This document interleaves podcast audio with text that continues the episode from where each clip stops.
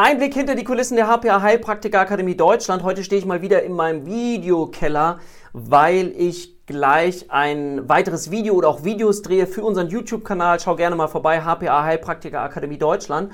Und äh, wofür ich relativ lange gebraucht habe, und das ist sinnvoll, dass man sich darüber ähm, Gedanken macht, ist das sogenannte Video-Setup. Also was brauche ich? Okay, Heutzutage kann man vielleicht mit dem Handy filmen oder man hat auch eine vernünftige Kamera. Aber wie ist das mit dem Thema Beleuchtung? Wie ist das mit dem Thema Ton? Wie kann ich es schaffen, dass wenn ich ein Video drehe, gleichzeitig auch eine PowerPoint vielleicht zeigen kann, dann aber wieder ich sichtbar werde als Vollbild und dann wieder äh, die PowerPoint zeige, dort vielleicht mit einem kleinen Bild mit drin bin, dann wieder groß. Also dieses ständige Umschalten. Und das bedeutet, sich ein Video-Setup aufzubauen, was so komfortabel ist, dass der User eben ganz angenehm abgeholt fühlt.